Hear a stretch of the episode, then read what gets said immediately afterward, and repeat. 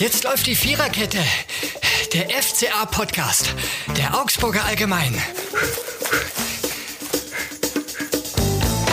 Ja, da sind wir wieder. Herzlich willkommen zur Viererkette, dem FCA-Podcast der Augsburger Allgemeinen. Diesmal mit meiner Wenigkeit Florian Eisele wieder und mit meinem Kollegen Johannes Graf. Servus. Hallo Johannes, der etwas Überraschendes in Leverkusen festgestellt hat, nämlich einen Sieg des FCA. Und das war ja mal alles nur nicht erwartbar. Man hat fast 1000 Versuche, aber es waren faktisch 23 Versuche, in denen man nicht gegen Leverkusen gewinnen konnte. Eine von zwei Vereinen übrigens, gegen die man nie gewinnen konnte. Das ist nicht der einzige Verein. Nämlich, aber der andere muss man sagen, da gab es nur zwei Versuche und die endeten beiden unentschieden. Das war der erste FC Kaiserslautern für alle Freunde der Quizshows. Also, aber ansonsten, das gab eine Saison mit Kaiserslautern und jetzt sehr viele Saisons mit Leverkusen. Es ging ab und zu sehr knapp zu. Es gab ein Spiel, weiß ich noch, da hat Jajol Kuh drei Tore gemacht in Augsburg. 3-0 und am Schluss ist es doch 3 3 ausgegangen. Es war manchmal zum Greifen nahe und ausgerechnet an diesem Samstag hat es geklappt. Und jeder stellt sich die Frage, warum denn eigentlich? Ja, es ist schon außergewöhnlich gewesen, vor allem mit der Vorgeschichte. Man hat zuerst im ersten Spiel gegen Freiburg dann 0 zu 4 kassiert, äh, hat da die erste Halbzeit mitgehalten, aber hat dann schon ziemliche Mängel aufgewiesen dann in der zweiten Hälfte. Und dann reist man nach Leverkusen und denkt sich, oh nee, nicht schon wieder 1 zu 4, 1 zu 5, die üblichen Ergebnisse, die es zuletzt gab. Aber dann hat der FC Augsburg wirklich positiv überrascht und er hat einfach mit seinen Tugenden Leverkusen geschlagen. Und das ist nicht irgendwie Tiki-Taka 1, 2, 3 mit der Hacke oder so, sondern es war einfach ein wahnsinniger Kampf. Es war Verteidigung bis aufs Letzte. Und ähm, so hat man dann Leverkusen auch mit Glück, muss man sagen, schlagen können. Mhm. Es war jetzt mal ein Sieg für die Stimmung, würde ich sagen. Die war nach den 0 zu 4 gegen Freiburg ja schon mal ziemlich am Boden. Jetzt kann man die Frage stellen, war es denn ein Sieg für den Maaßen Way of Fußball? Denn wie wir alle wissen, Enrico Maaßen will ja Fußball spielen lassen, nicht äh, nur hoch und weit bringt Sicherheit als Konzept rausgeben, sondern möchte das Ganze ja auch mit eigener Initiative verbinden. Und da hat man zeitweise gegen Freiburg so ein bisschen äh, Befürchtung gehabt, naja, ist das überhaupt die Spielweise, die der FC Augsburg oder genau gesagt die Spieler des FC Augsburg eigentlich umsetzen können? War das jetzt, würdest du sagen, ein Sieg für die Bestätigung, man kann so Fußball spielen? Nicht unbedingt. Ähm, könnte meinen, es war schon auch die Rückkehr zu Pragmatismus. Maaßen hat den Realist gegeben. Er hat genau das umgesetzt, womit der FC Augsburg auch in der Vergangenheit schon Siege errungen hat. Ich erinnere mich da in der vergangenen Saison unter anderem an den Sieg gegen den FC Bayern. Man hat die Defensive gestärkt. Man hat darauf gesetzt, dass man hinten gut verteidigt und dann schnell umschalten kann. Und genau das hat Maaßen auch in Leverkusen getan. Er hat die Routiniers Hahn und Kalitschuri aus der Startelf genommen, hat stattdessen viel Tempo gebracht. Die Jungen mit Robert Gumni, Mats Pedersen und Frederik Jensen. Und genau dieser Plan ist dann auch aufgegangen. Also man hat nicht diesen Maßenstil gespielt. Äh, man hatte auch nicht so viel Ballbesitz. Der Ballbesitz war, glaube ich, knapp über 30 Prozent. Das heißt, das hat doch eher an die vergangene Saison erinnert. Aber in dem Fall muss man sagen, wenn man Leverkusen schlagen will, dann muss man nun mal die Mittel wählen, wie man sie schlagen kann. Und der FC Augsburg hat dann nicht die Mittel, das spielerisch zu lösen, sondern einfach über Kampf, Einsatz und enorme Effektivität. 33 hm, Prozent sogar Ballbesitz, ja. Also das ist jetzt eher überschaubar, aber letztlich erfolgreich. Es war auch ein Sieg, kann man sagen, für einen Neuzugang für Ermedin Demirovic, der ja eine sehr unterdurchschnittliche Performance gegen äh, Freiburg hingelegt hat und gegen Leverkusen einer der Garanten für den Erfolg war. Also ich finde, war sehr griffig, sehr äh, spielstark, also hat richtig äh, einen guten Auftritt gemacht. Ja? Absolut ähm, und vor allem er hat gezeigt, ähm, ja, wofür er da ist, für das aggressive Anlaufen, für Balleroberungen. Er war jetzt kein Torschütze, das hätte noch gefehlt, um seine gute Leistung zu krönen. Hätte er machen können, ja. Hätte er machen Hat können, auch, wobei... Da, da war er die Eiseskälte, die er sonst so äh, hat, war da noch nicht ganz zu ja, sehen. Da hat er, als er sich den Ball gegen Bakker erkämpft hat, war dann leider mit dem linken Fuß zu wenig Wucht hinter dem Ball und zu wenig Präzision.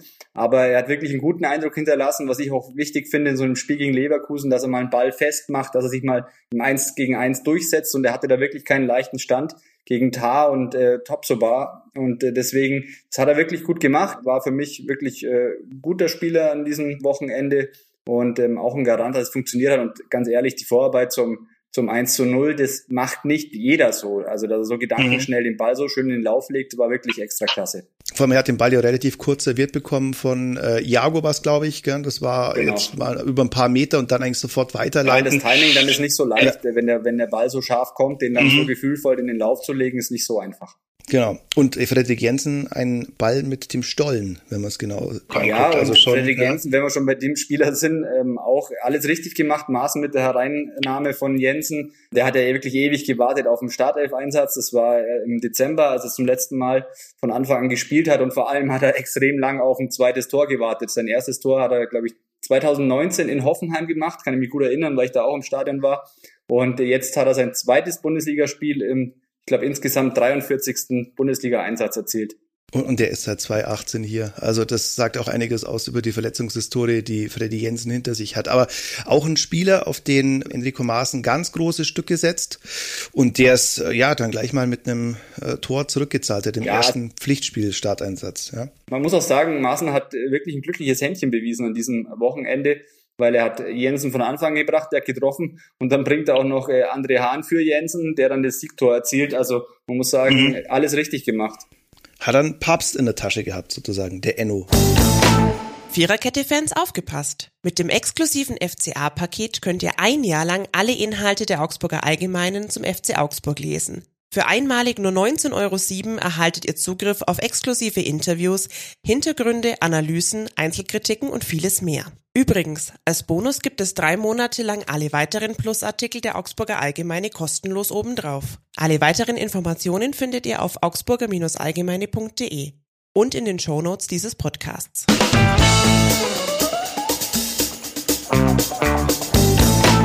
Wir sind bei der ersten Kategorie dieses Podcasts, nämlich wenn dieses Spiel ein Song wäre. Dieser Sieg war nicht nur ein Sieg für die Stimmung innerhalb der Mannschaft und für das Selbstvertrauen, das man beim FCA hat, sondern es war auch ein Sieg gegen die Statistik. Wir haben es angesprochen. 22 Versuche gab es vorher. Versuch Nummer 23 hat gesessen mit dem ersten Sieg gegen Leverkusen. Und was könnte da besser passen als Klaus Lage mit 1000 und eine Nacht? Also kennen wir alle tausendmal berührt, tausendmal ist nichts passiert und Jetzt hat's Zoom gemacht an diesem Samstagnachmittag im schönen Leverkusen. Aber kann ja auch mal bedeuten, dass man vielleicht auch andere Dinge umstößt, andere Böcke umstößt, die man sonst so am Start hat.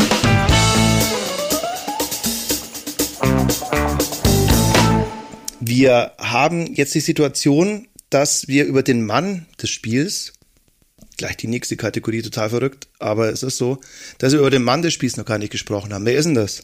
Oh, da gibt's glaube ich, keine zwei Meinungen. Ähm, das war Raphael Gikiewicz im Spiel gegen Leverkusen. Das war schon Wahnsinn. Also ja, auch diese ganzen Diskussionen, wir kommen ja noch drauf, die er ja über sich ergehen lassen musste und dann zeigt er so eine extra orbitant gute Leistung. Es war wirklich stark, wie er sich da in jeden Ball reingeworfen hat. War natürlich auch ein Spiel, das ihm entgegenkommt. Also Gikiewicz, der mag das nicht so gern, wenn er irgendwie Ballbesitz Fußball zeigen soll, ähm, wenn er da hinten das Spiel aufbauen soll, sondern Gikiewicz ist einer, der ist auf der Linie stark, und ähm, da hat er seine Momente im Eins gegen Eins und ähm, das hat er wirklich reihenweise gezeigt. Die sind wirklich schier verzweifelt, die Leverkusen, ob das Schick oder Diaby waren und ähm, deswegen es gibt keine zwei Meinungen, wer Spieler ja. dieses Spiels ist. Diaby mit diesem Lupfer alleine schon, den Ja, der war auch noch auch noch abgefälscht, ja. kommt noch dazu, ja. also schwierig für einen Torhüter, der mit einer anderen Flugbahn rechnet.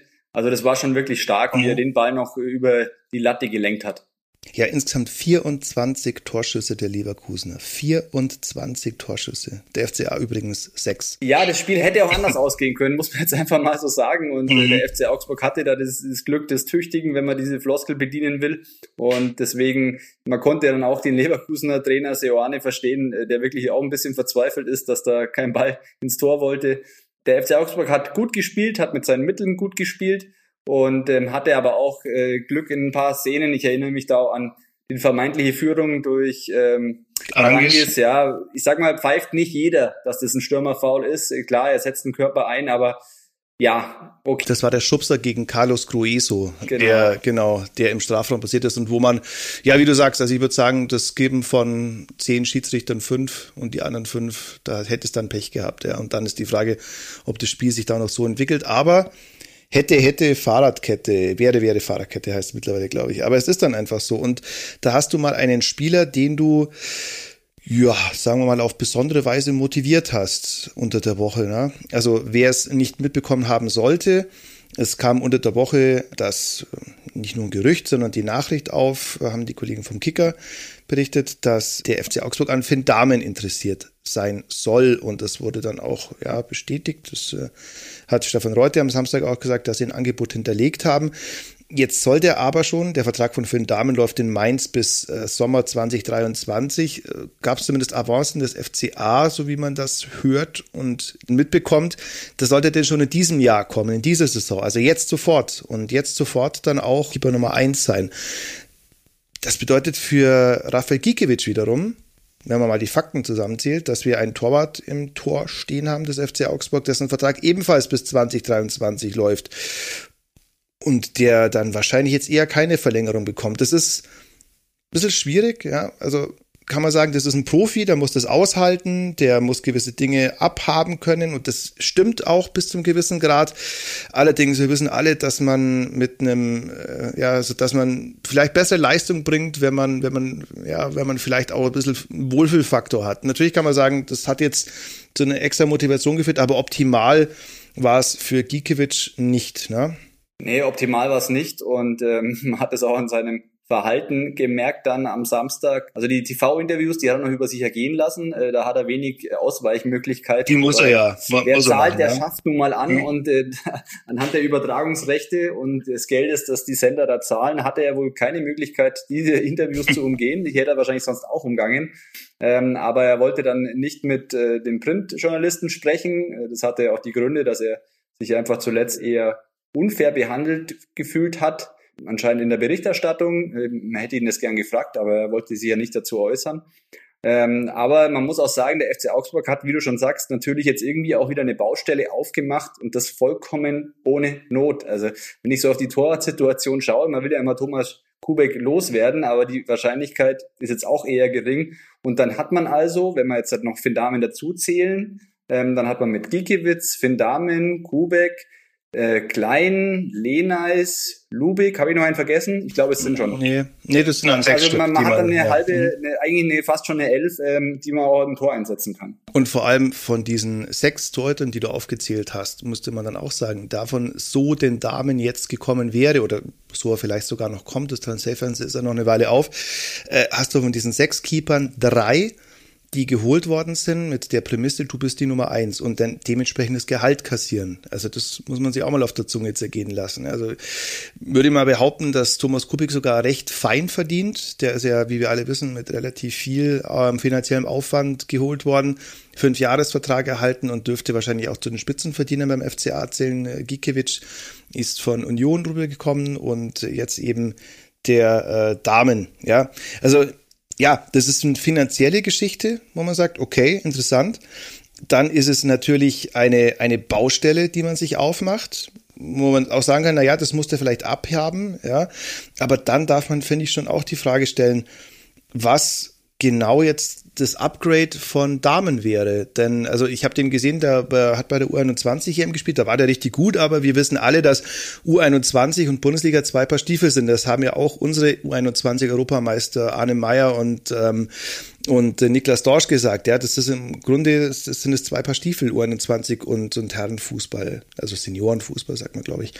Ähm, ja, und dann ist die Frage, jetzt haben wir einen Damen, der bei seinem unbestrittenen Talent, das er hat, die Situation vorhat, dass er mit 24 Jahren, die er mittlerweile alt ist, fünf Bundesligaspiele gemacht hat und sich nicht gegen einen überdurchschnittlichen, aber keinesfalls herausragenden Robin Zehntner in Mainz bislang durchgesetzt hat. Und das Profil junger Torwart, der es mal zu was bringen könnte, das hat der FCA auch schon. Das ist äh, der Klein, den man von Hoffenheim geholt hat. Deswegen mir also mir hat sich diese, dieser ganze Move jetzt nicht so richtig erschlossen. Ich ja? gebe dir in, in ganz vielen Punkten recht, absolut. Ähm, und auch die Spieler haben untereinander da wenig Verständnis. Also Chefrich Covileo, der hat da am Samstag relativ offen, wie er nun mal Gott sei Dank in seiner Art geblieben ist in den ganzen Jahren beim FC Augsburg, äh, ganz klar gesagt, dass er eigentlich überhaupt kein Verständnis dafür hat, dass man sich in der jetzigen Situation, die Vorbereitung ist abgeschlossen, man ist mitten in der, in der Runde, dass man sich da noch mit so einer wichtigen Position wie dem Torhüter beschäftigt. Und die Augsburger Verantwortlichen, das haben sie am äh, Samstag auch wieder getan, die versuchen natürlich jetzt Gikiewicz öffentlich den Rücken zu stärken, beteuern, wie wichtig er ist, äh, dass er seinen Stellenwert kennt. Aber im Endeffekt versuchen die jetzt einfach nur dieses Thema nochmal einzufangen, weil das hat eine unglaubliche Dynamik gewonnen und ähm, am Verhalten vom Gikiewicz merkt man schon auch, wie angefressen der ist und wie sauer der ist. Und äh, Deswegen, ich verstehe es einfach nicht, wie du auch, warum man diese Baustelle nochmal aufgemacht hat. Man hätte das, wenn man wirklich die Torhüterposition anders besetzen will, hätte man das im Sommer machen müssen. Dann hätte man ganz klar sagen müssen, du, pass auf, Rafa, nächstes Jahr läuft dein Vertrag aus, wir holen uns jetzt noch einen zweiten, der mit dir dann um Platz eins konkurriert. Aber das hat man ja nicht getan. Und jetzt noch irgendwie was zu machen. Wenn man so viele Torhüter hat mit dem gleichen Anforderungsprofil, jung, talentiert, dann braucht man nicht auch noch einen Findam aus Mainz holen. Mhm. Ja. Und ja, wenn, wenn man sich die ganze Sache anschaut, dann sagt man, es gibt wahrscheinlich Baustellen beim FCA oder es gibt Positionen, wo der Bedarf einfach dringlicher ist. Also auch wenn Demirovic am Samstag stark gespielt hat, aber natürlich weiß man, der FCA sucht händeringend nach einem Stürmer, nach Verstärkung im Mittelfeld und äh, das ist, also wenn man Damen geholt hätte, das wäre ja auch ein finanzieller Invest gewesen, wo er sagt, das bindet ja auch wiederum äh, Geld einfach, das du woanders nicht einsetzen kannst. Deswegen sehr, sehr überraschender Move, sagen wir es mal so, sehr überraschender Move. Sehr überraschend. Ja, genau. Und äh, ja, nicht zuletzt äh, finde ich auch bezeichnend, was, was Haube Leo gesagt hat. Das spricht ja, glaube ich, auch für den Spirit, der in der Mannschaft dann ist, dass man sagt, was soll denn das jetzt? Warum macht ihr das? Ja, und warum fangt ihr damit jetzt an? Und ja, auch, auch, Ande, auch André hm? Hahn hat es auch nochmal betont, äh, was ja auch irgendwie, wie du auch schon angedeutet hast, ganz normal ist in diesem Geschäft, dass du Konkurrenz hast, dass du mit anderen Spielern um Positionen äh, ringst. Aber das wissen die Spieler auch. Aber ich verstehe halt einfach den Zeitpunkt jetzt nicht. Das ist das, wo ich mir wirklich Gedanken mache, warum man jetzt zu diesem Zeitpunkt das äh, nochmal forciert, einen neuen Torhüter zu holen. Mhm. Und wenn man, jetzt sind wieder bei Damen als, als Spieler, das mag sein, dass der vielleicht vor einer ganz großen Zukunft steht. Ja, aber 24 Jahre, fünf Bundesligaspiele. Wenn das jetzt Ortega gewesen wäre, der ja wirklich einer der besten Keeper der letzten Jahre in der Bundesliga gewesen wäre, wo du eine Chance siehst, den zu kriegen. Ich finde, das würde das dann schon wieder irgendwo rechtfertigen, dass du sagst, komm, den müssen wir jetzt uns holen, wenn wir eine Chance sehen, weil der wäre natürlich ein, ein unfassbares Upgrade, ja, aber wie gesagt, sehe jetzt bei Damen so nicht. Vielleicht werden wir da auch, sollte dieser Transfer, der könnte ja auch im Sommer 2023 äh, sich noch zutragen, stattfindet, wenn der uns dann alle Lügen straft, sind wir mal gespannt. Aber naja, wie gesagt, sehr, sehr überraschendes Ding und ja.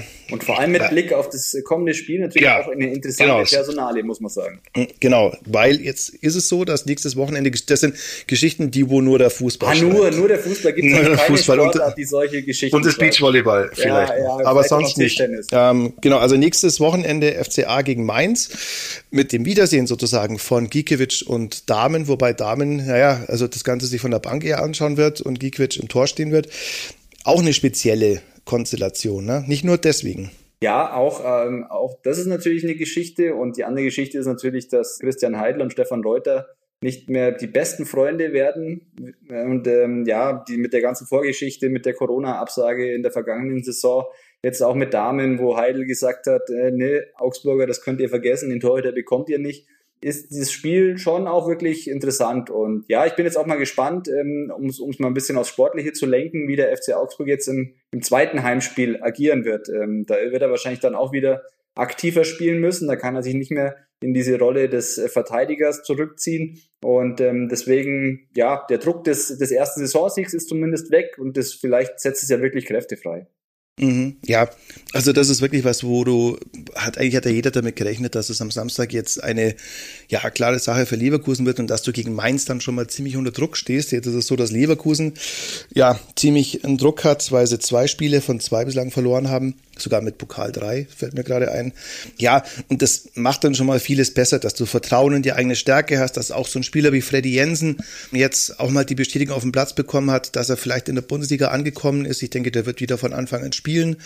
Ähm, ja, das ist eine Partie, wo man dann eigentlich wieder, sagen wir mal, der nächste Schritt auf der Entwicklungsstufe nehmen muss. Wir wollen, also Mission, wir wollen jetzt wieder Fußball spielen nach ein paar Jahren, in denen wir uns, Zitat Klaus Hofmann, systematisch das Fußballspielen abgewöhnt haben, Zitat Ende, sollte das gegen Mainz einen neuen Anlauf geben. Letztes Jahr gab es genau, ja... Man muss ja, ja, sagen, das sind ja eigentlich so die Spiele, wo wir uns jetzt einfach diesen spielerischen Fortschritt erwarten. Ähm, mhm. In Leverkusen gegen Bayern, gegen Dortmund, Leipzig, da habe ich vollstes Verständnis, wenn der FC Augsburg eine defensive Haltung während des Spiels einnimmt. Keine Frage. Aber ich finde gerade so diese, diese Mannschaften, die dann ähm, kommen mit Mainz, Köln, Bochum, ähm, Bremen, Schalke, Wolfsburg, diese ganzen Mannschaften, wo man sagt, ja, die bewegen sich schon auch irgendwie auf Augenhöhe. Klar, die haben finanziell mehr Möglichkeiten, aber sportlich, finde ich, bewegen die sich sehr oft auf Augenhöhe. Und gerade in diesen Spielen zu Hause, da erwarte ich mir jetzt schon einfach mal eine, eine spielerische Steigerung.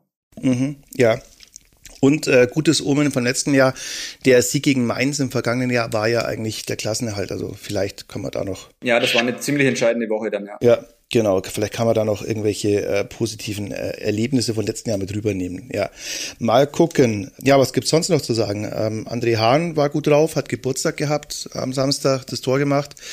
Äh, und hatte, glaube ich, auch gar keinen Frust, als er jetzt auf der Bank saß. Ne? Er hatte ein gutes Gespräch mit äh, Enno Maaßen. Ja, also äh, muss ein gutes Gespräch gewesen sein, hat er zumindest so gesagt. Und äh, glaube ich ihm, Enrico Maaßen, der, der hat, glaube ich, schon ein ganz gutes Gespür für die Situation und dass es dann nicht ganz einfach ist, wenn du wenn du einen 32-Jährigen, jetzt 32-Jährigen ähm, auf die Bank setzt an seinem Geburtstag.